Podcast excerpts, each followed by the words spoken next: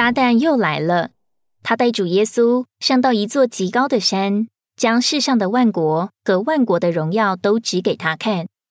你若俯伏拜我，我就把这一切都给你。耶稣说：“撒旦，退去吧，因为经上记着，当拜主你的神，但要侍奉他。”撒旦极尽所能的想要试诱主耶稣，要他离开他做人的地位，起来背叛神。但最后他完全失败，只好羞惭的离开战场。有一位天使就来服侍耶稣。这次的试诱是在今世荣耀的范围里，包含属世的荣耀、升迁、野心、地位以及有望的前途等等。撒旦在堕落之前，原来是神所派管理世界的天使长，因此他称为这世界的王。世上的万国和万国的荣耀，原来是交付魔鬼的，都握在他的手中，他愿意给谁就给谁。他把这些都摆在主耶稣面前试诱他，为要得着主的敬拜。撒旦的原文意思是对头，他不仅在神的国之外，也在神的国之内。做神的对头，背叛神。人为了利益敬拜或侍奉神以外的任何事物，都是魔鬼要试诱人背叛神。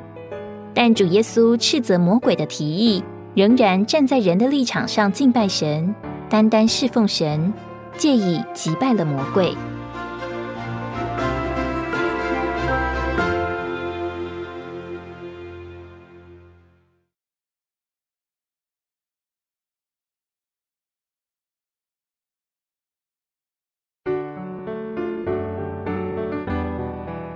我们想想自己的经历，是不是所有的事诱都包括在这三方面：生活的事诱、宗教神迹的事诱，以及属世荣华范围里的事诱？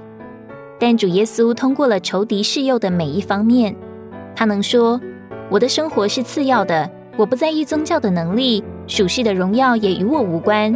我只知道神的话和神自己，我只要侍奉神。”主通过试验，使他有资格成为诸天之国的王，尽他的指示。今天我们凭自己无法胜过仇敌任何的试诱，但主那得胜的生命在我们里面。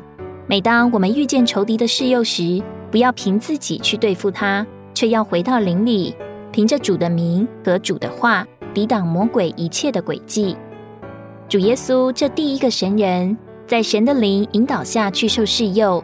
就神的仇敌魔鬼而论，那是试诱；但对神来说是个考验，也是撒旦与神之间关于完成神永远经纶这事的征战。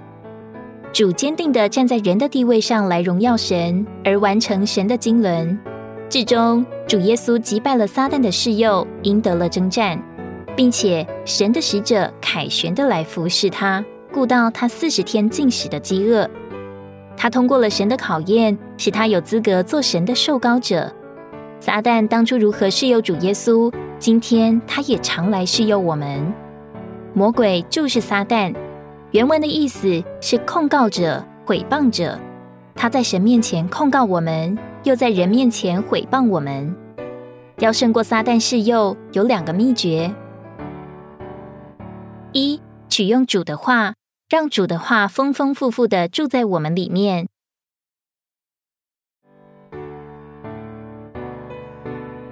使徒约翰给我们看见，神的话与胜过那恶者有关联。神的话是我们的避难所、山寨、堡垒。我们需要留在神的话中。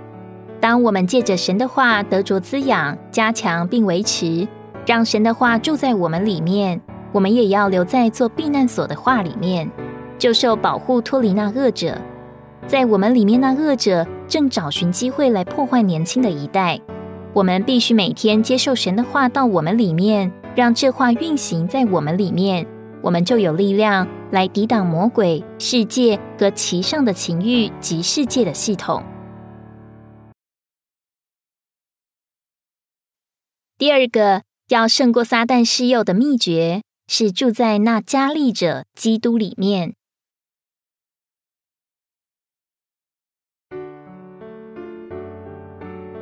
我们不该为日常生活挂虑，基督在我们里面，他加我们能力，使我们有动力，不是从外面，乃是从里面。借着这里面的加力，我们能不陷入仇敌的试诱。我们不在意宗教的能力，反而如同主耶稣在被捉拿和被钉时是软弱的一样。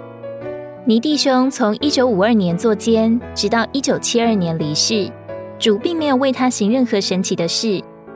李弟兄为主尽职说话七十年，到晚年他不愿有什么别的依靠，他并不依靠主医治他的癌症，他只是单纯的信靠主，等候被提。我们也需要胜过属世虚荣、地位、名声、成就、财富的侍诱，甚至属灵的荣耀。一旦我们寻求这些，就受了撒旦的侍诱，成为拜偶像的人。最后留下一首诗歌与大家一同欣赏，诗歌四百六十八首。我若稍微偏离正路，愿我们都有这样忠诚跟随主的心智。